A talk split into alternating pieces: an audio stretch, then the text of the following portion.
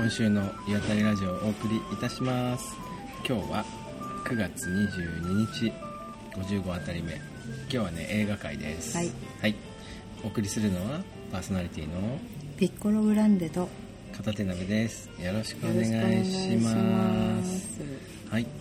今日見に行った映画は何ですか、えっ、と魚の子。魚の子ね。はい。はい。ちょっと偶然、あの片手鍋さんと最近なんか映画見たって聞かれたんで、いや見てないけど魚の子を見に行こうと思ってるっていううん。話をしていたら、うん。片手鍋さんは、その前にこの魚の子を見たって言っていて、でちょっと私もそのポッドキャスト界でこの映画の話をすごく耳にしていて、うんうん。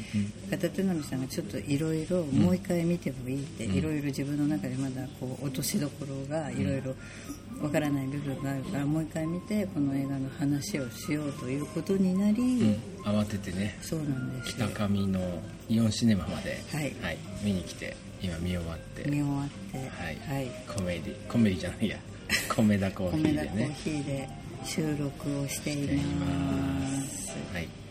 あのこの映画をご覧になられた方は、あの聞いてもらってもいいですけど、うん。もし見ようと思っていて、うん。まだでしたらば、うんああまりこの回は飛ばしてもいいかなって、あの演出とか結論と結末とかに触れるかもしれないからね、うんそうなんですよ、うん。なんかあの言いたいこと言っちゃうので、あんまり先入観持たずに見られた方がいいかなって思いますね、うん。じゃあ見に行く人はここでラジオ止めてはい。一回見に行って、はい。でもう一回聞くと。はい。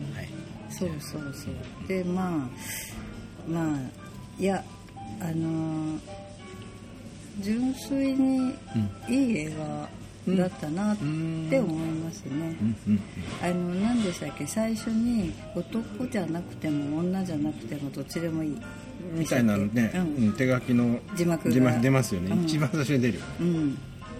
いやそれってなんか結構私後々のいろいろな、うん。何かにこうカテゴライズされなくてもいいんではないか。うんうんさかなクン自体のこれ、お母さんが書かれた本を元にして、あ本人じゃない？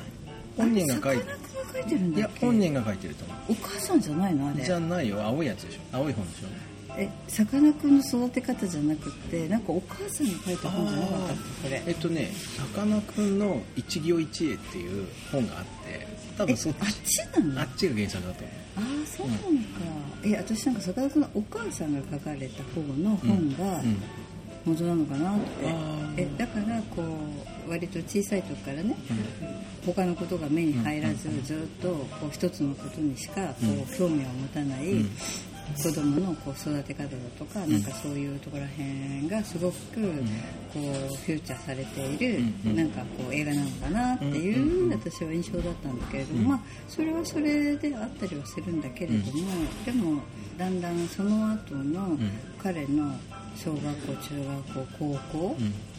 からまでのその生き方と、うん。その後どうやって、えー、と自分が稼いでうん。生きていくかっていうその辺の話がずっとつながって入ってくるので、まあなんかそのお母さんの育て方っていうよりも、うん。彼のその生き方とか生きるなんか術の見つけ方とか、なんかその辺のこう話、うん。が昔のその同級生とのいろいろなこととかがこう紐付けられてきていて、彼はすごくいい人たちに恵まれてるなうん。ってうん。うん。まあ多分それは映画だからん。そういうふうに脚本もされているだろうけれども、まあいや羨ましい人生だなって。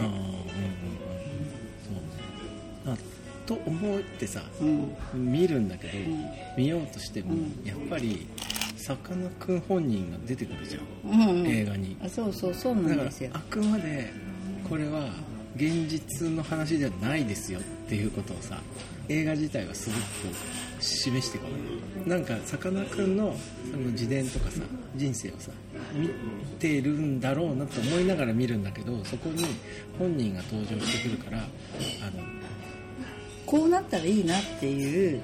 まあ分かんないよね。どっからどこまでか分からないけれども、ただその現実そのままじゃないよっていうことを結構映画自体が言ってる気言っがする。てるくるような気がする。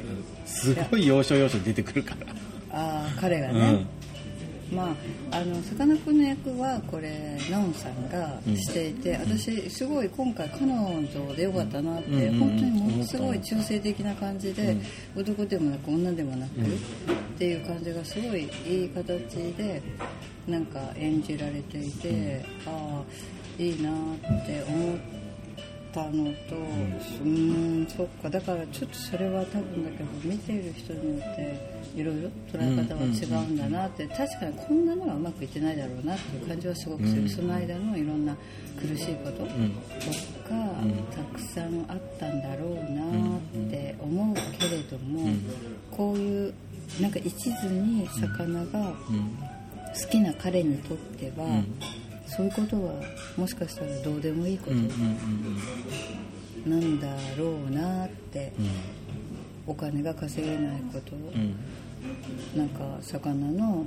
博士にもなれないこととか、うん、あんまり関係なかったりするのかなっていう思いでちょっと見ていたり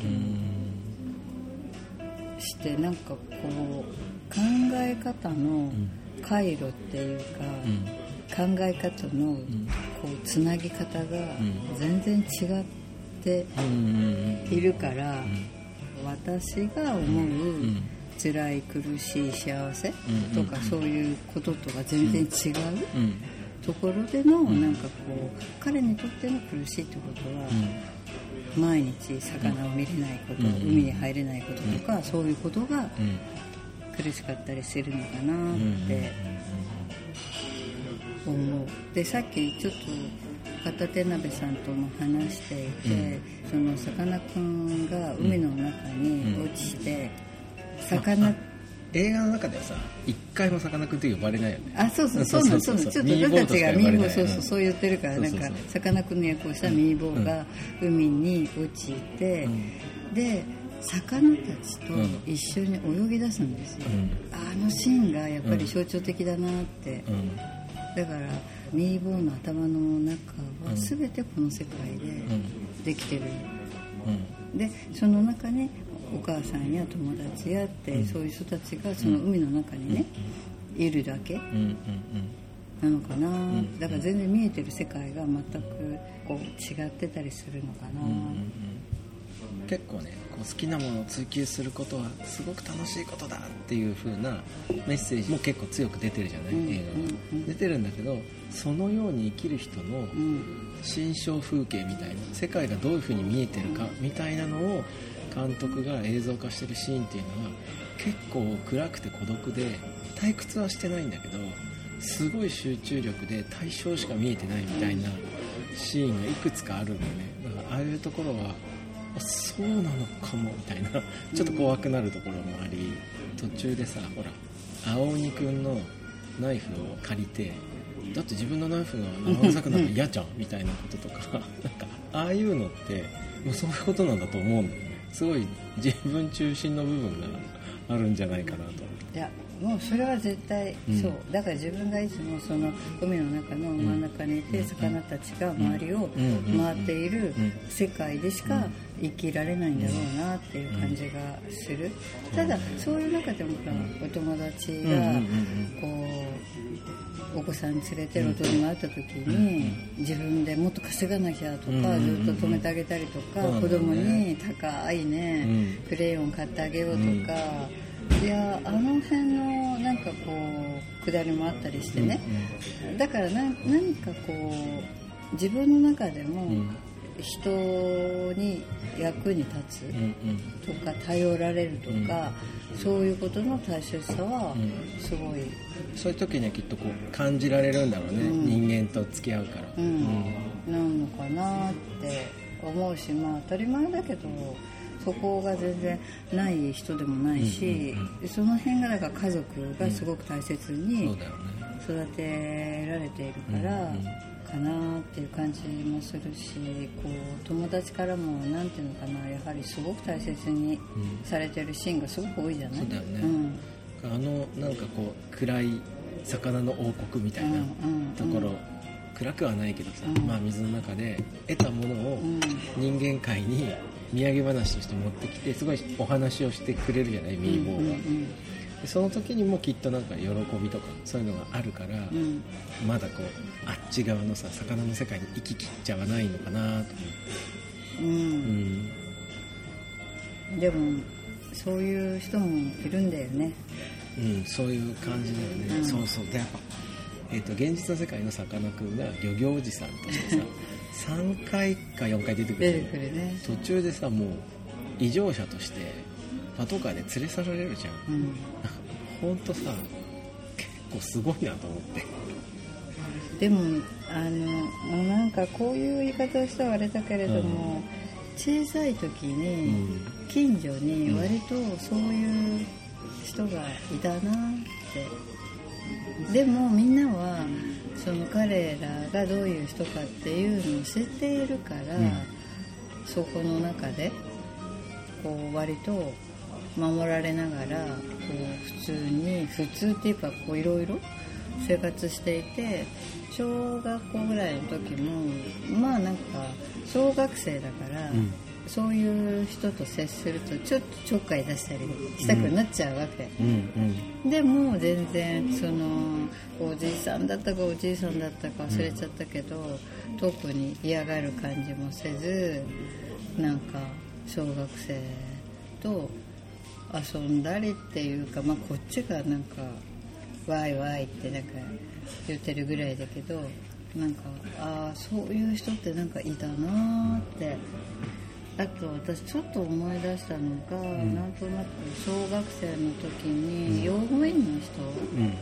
がいて、そのおじいちゃんとかも割とそんな感じがちょっと匂いがしたなって今思っていて、なんかね捨てたものをすごい集めるんですよ、うんうんであれ捨てて失敗したなーなんて。え絶対あの嫁さんのとこ行ったらあの人すごい捨てたもの集めてるから持ってるよ。うん。でみんなで行くと、なんか段ボール箱にいっぱいいろんなガラクタが子供たちが捨てた、うん。ちっちゃい鉛筆っていうかなんかそういう学校に捨ててったものとかがすごいいっぱい詰まってて、いや何やってるんだろうとか思いながらああこれこれってそういう人がいたりもして世の中のねこういろいろなバランスが子供の時からね少し取れてきているっていうかいろんなこう人たちが自分の周りにはたくさんいる。その両親兄弟親戚以外にさまざまな人たちがたくさんいるっていう感じのこととかあと私がいた学校には特殊学級っていうクラスがあったり、え同じように勉強していた仲間が、次の学級になった時にそっちに移ってしまって、でも私はなんとなくいつも先生からその男の子の隣に座らせられて、ちょっと教科書忘れたり何か困ったら「お願いね」ちょっと言われていたから、いつもなんか彼のことは気になっていてでもなんか私の教科書がめちゃめちゃになっちゃうなとか思いながらでもなんか今ここを勉強してるっていうのをこうやって見せながらやってたけれどもでも彼にとってはすごい窮屈だったんだろうなって、なんとなくそのクラスがだからあの違う特殊学級に行ってたまにあの会いに行くっていうか元気って覗きに行くとめっちゃ元気な笑顔を見せるから、ああなんか同じ学級にいてもね他の人ともあんまり喋れなかったし意外と彼の中では精一杯なんか無理して付き合ってくれてたんだなって感じがしたりとかなんかいろんなことをこの映画見ていて、自分がこう小さい時から今までこう接してきたねいろんな人たちにも、こういろいろ当てはまるし、え逆に自分が普通かって言えばなんかわからないし、うん。いやだから何が普通かもよくわからないし、何を思って何何何何生きることを比べることもできないじゃない、その人が幸せだと思えば別にどういう生き方をしても私は全然いいと思うし、だからただなんかその辺をこう汲み取る人とそうじゃなくってさかなクンとしてのね、生き方で、あすごい幸せな人だなって思ううんうんうん映画でもあるような気がする。あの好きなことが一つある子をん。徹底的に応援するお母さんの話っていういそういういい話として見ることもできるる。よね、うん。あそれはそれでいいと思う、うん。うん。僕はねこう境界線で見たっていうか、うん。やっぱりこんなに自分は変じゃないと思っまあ今でもそんなに変じゃないと思ってるんですけどでもやっぱりその高校の時にさもう留年してたしやっぱ学校でね美術大学に行くみたいな感じででなんか一晩中絵描いて昼間寝てるみたいな学校で寝てるとかってやっぱり変な人だとちょっと思われたりした時があったの。でやっぱりその、うん、好きなことをやるならまず常識が最低限抑えようみたいなこととかを、もう割とこう言われたこととかを思い出しながらそれはね。学校の先生、うん、高校のね。へ、うん、もうだから留年生1人しかいないからさそれだけで結構不思議な存在になっちゃうんだよ普通の高校って。ああそう、うん。それなんか私は都立高校で、割となんかそういう人たちいたから、で別にそのみんなが好き勝手なことをして勝手に留年してるし先生ももう知らんって感やっぱ東京の方がね多様性があったのと思うよ。そういう意味では。じああそうなのかな、うんうん。と思うあれだからめっちゃ自由だった代わりに、めっちゃなんかもう警察に補導されていく人たちがいたりとか、なんかまあまあまあそれを自由って言っちゃえばそ,、まあ、そうかもね、だからいちいち先生はあんまり生徒がやってることに何も言わない、うんうん都立って制服もないもんね。そう。だから勝手にどっか違う高校の制服着てきてもいいし、そうそうそうそうそうそう僕が行ってたところは普通に制服もあったし、うんうん。うん。ああそういう高校だったのね。確か留年生が僕まで出たことがなかった、おー初めての留年生。だから多分こういろいろそれぞれの環境だとかね、育ち方だとかことによってこの映画って受け止め方だとか、まあ映画ってそういうものだし、うんうん。えーだからそうそれはそれぞれがいろんなことを思えばいいなって思うし、ただ今のこの時代にね、こういうふうに割と明るく、でもその裏側でね、違う多分テーマを走らせてうんうんうん作った監督はすごいなっうんうんてそうだね、思っそう思った、いや。たこれね2回目の方が見やすかった。見やすかった。ううんんうん。そう。ちょっと私もなんかさっき話してたんだけどその、あの高校時代の時にその千葉のヤンキーの子たちが出てきてああ昔こんな感じみたいななんかちょっとそこの場面長かったよねとかもうちょっとなんか サクサクとその辺行ってもいいんじゃないのとかまあまあその辺は人の好みにもよるし監督の好みもあるだろうからでもみんなななんていうのかなだからああいう子たちはみんな普通の大人になってねそれなりの職業を身につけて働いてるよねっていうところともなんか対比さもねすごい出してるんだろうなって思うしなんかずっと悪いやってたってこのままやってたら負け組になるしってで途中から猛烈に勉強しだしてねテレビ局のプロデューサーになる同級生もいたりとか。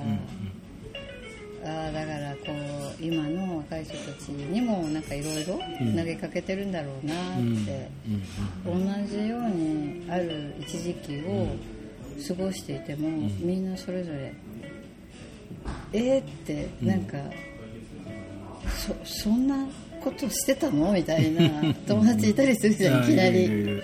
えーみたいな、そうん。自分でうん。思ってるほどそれぞれが普通でいて普通じゃないんだろうなって。そうだよね、うん。なんかむしろさそのあの幼馴染の女の子がさうん。できれば普通でいいたかった的なことをさ、うん。漏らすじゃない、うん。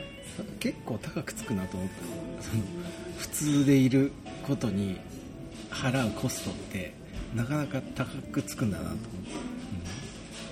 て、そこをだから演じているうん人は辛いよね、そう思った、うん、こうももしさこう自分のね、うん自分が自然に生きてると、ん。その自分の持ってる普通じゃないところでさこうナチュラルにこう流れていくような作りを自分が持ってたとしたらいっつも自然に振る舞えば振る舞うほどその遠くに行っちゃうってことじゃない？あれ辛いよね。こう自分で自分の何かをこうバリアっていうか殻を知らない間にすごい作っちゃっていて、うんうんそこの中にいなければいけない自分と、うん。その全然違うところでね、うん。生きていうんる友達をこう対比した時に、あそこまで自分はいけないって思う、うん。その敗北感っていうか敗敗北じゃないのかもしれないけれども、でもそう考えた時に、えなんかすごい愕然とするんだろうなっていう気がすごくする。映画の中ではしてたよね。うん思う。いやーだってあの金魚持ってきて死なないのよこの金魚、うんそういうことじゃない。のきっと私は普通代表みたいにしてね、生きてきたけれども、結局のところ、ん。生き残るのはあんたみたいな、人よみたいな、あんたが持ってきた非常識なこの金魚だけが生き残ってるよみたいな。そう。ああそうなんだろうなっていう気はした。うん。ちゃんとねその人にもなんかいいラストシーン残されてましたね、うんうんよかったよ。よかったよね。うん最後、うん。あああのなんか子供がまた水族館でへばりついて、うん。ああこのちょっと子だ大きいますね。そうそうそうこの子だと思って、覚えてんのかねあの子は。あのえもら覚えてんじゃない？もらった方がさあの兄ちゃんだって。えー覚えてんじゃない？覚えてるか、うん。そうね。なんか私えでも私も彼女と同じように思ったことが一個だけあって、うん。中学の時に、なんかわかんないけど私先生にそういう人をなんか隣にあてがわられる役が多くって、うん。隣に座った女の子がうん。何かその学校一区一、うん。なんかに彼女はうんなりましたっていきなりなんか教室で発表されて、えっと、なんか表彰状もらってるの、ん。でそれ何かっていうと、うん歯が強い白へい丈夫？うんですごいみんなに「よかったね」って言われて、うん、なんか私としてはいつも隣でなんかいろいろ勉強の面倒を見たけたのに、私は彼女にかなうものがないのかもしれないって。うわー。でもさそれさ、そのなんかこうやって今さ笑い話で聞けるけど、でも結構さ、等身大のさ結構大きな葛藤だよねそれ、うん。当時が、私愕然としたもん。うん、なんで私は褒められないっていうかさ表彰もされずみたいな。さうん。何にも私は一番になれないと思った思った、うん。帰ってね隣にその一番の人が身近にいるから、うん。でも彼女もそうなの、ん。本当何学期からか特殊学級に行っちゃったの。うん。ででもそんなことは私にとって関係ないのよ。うんうん同じクラスにいようと特殊学どこの学級にいようとでも私は彼女に何もかなわないってもうその時本当に思ったうん。あ私あ何もできないん。だなと中3の中3か結構微妙なお年頃だ15歳か重要なお年頃ですよなん。か影響するよね一生そういうのってうん。だからこう何にも一番になれない自分っていうのがすごく嫌だなってちょっと思った。別にそれが今一番にならなきゃいけないとは何とも思ってないよ。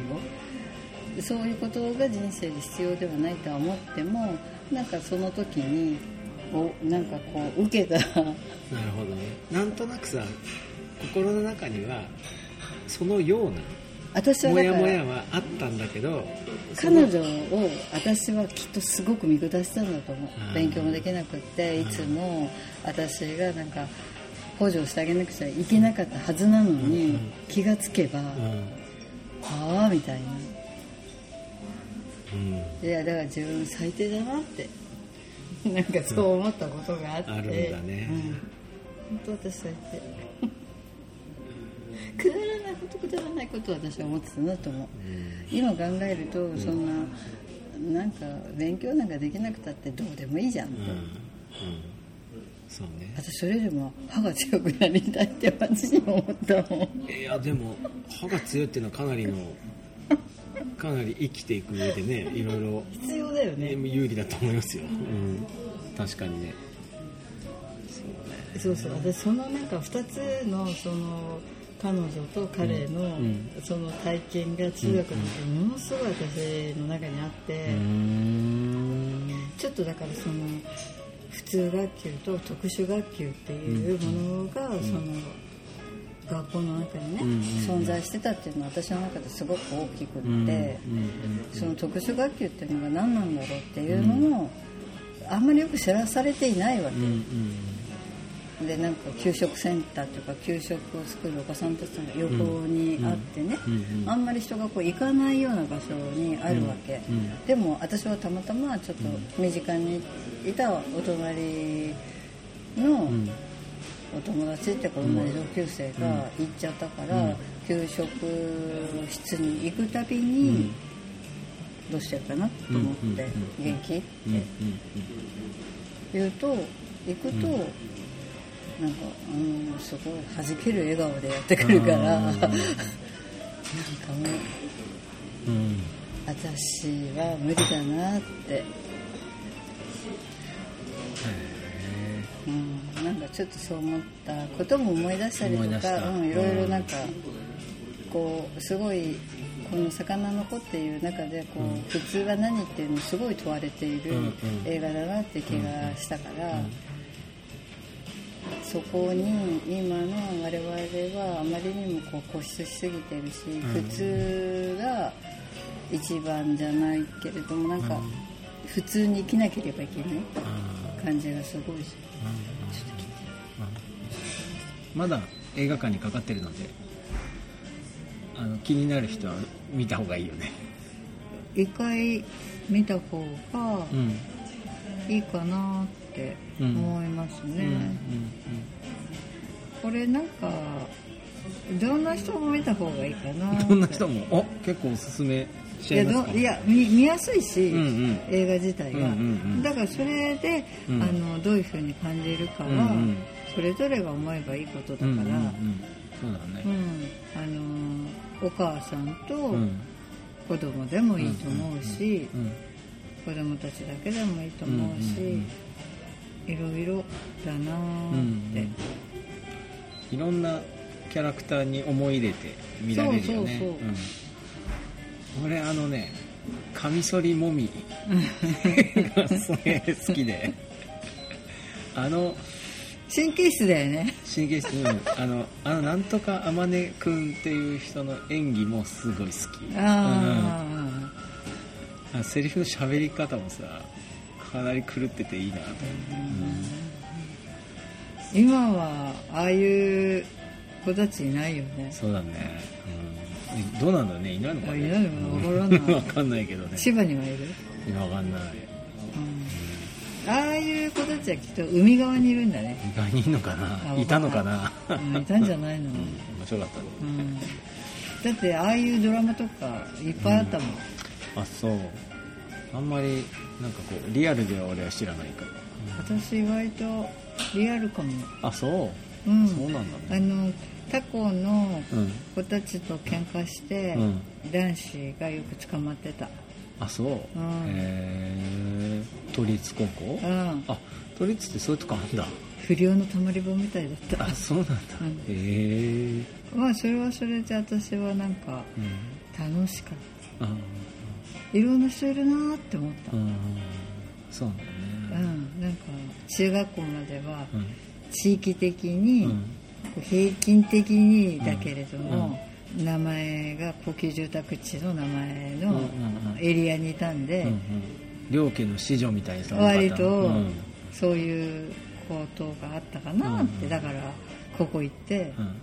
度肝抜かれたねいいですね、うん。面白かっ多様性に触れるってのはいいことだねなんか難しいよね。多様性多様性って言われるしさ、うん。いやあっていいと思うよ俺はい。やだからそれをわざわざ言葉にしなきゃいけない今の世の中が、うんうん。もうなんかなあなんだろうなって。そんなことをいちいちなんか感じなくたって。うん。ね。本当は自分の周りにいろんなことがやいろんな人やねまあまあ普通にあればいいよね。そうかなって思うけどね、いろいろなことがこう変わってきている時代だからね。うん。うんこういろいろなうん。うん波に飲み込まれないように、そうね。まあまあこう気がついたら口に出してみるのもいいんじゃないですかね。んなんて口に出すの？うんなんかこう当たり前にあったけど今ないねみたいなものに名前をつけて、うん。これが多様性って言うんじゃないのって言ってみるとあかさ、あなるほどね。うん、そうそうそう。そうね。うん。はい。はい。そんな感じ。はい、急急な映画会でしたが、はい。そんな感じになりました。はーいではまた来週お会いしましょう。はい、さよなら。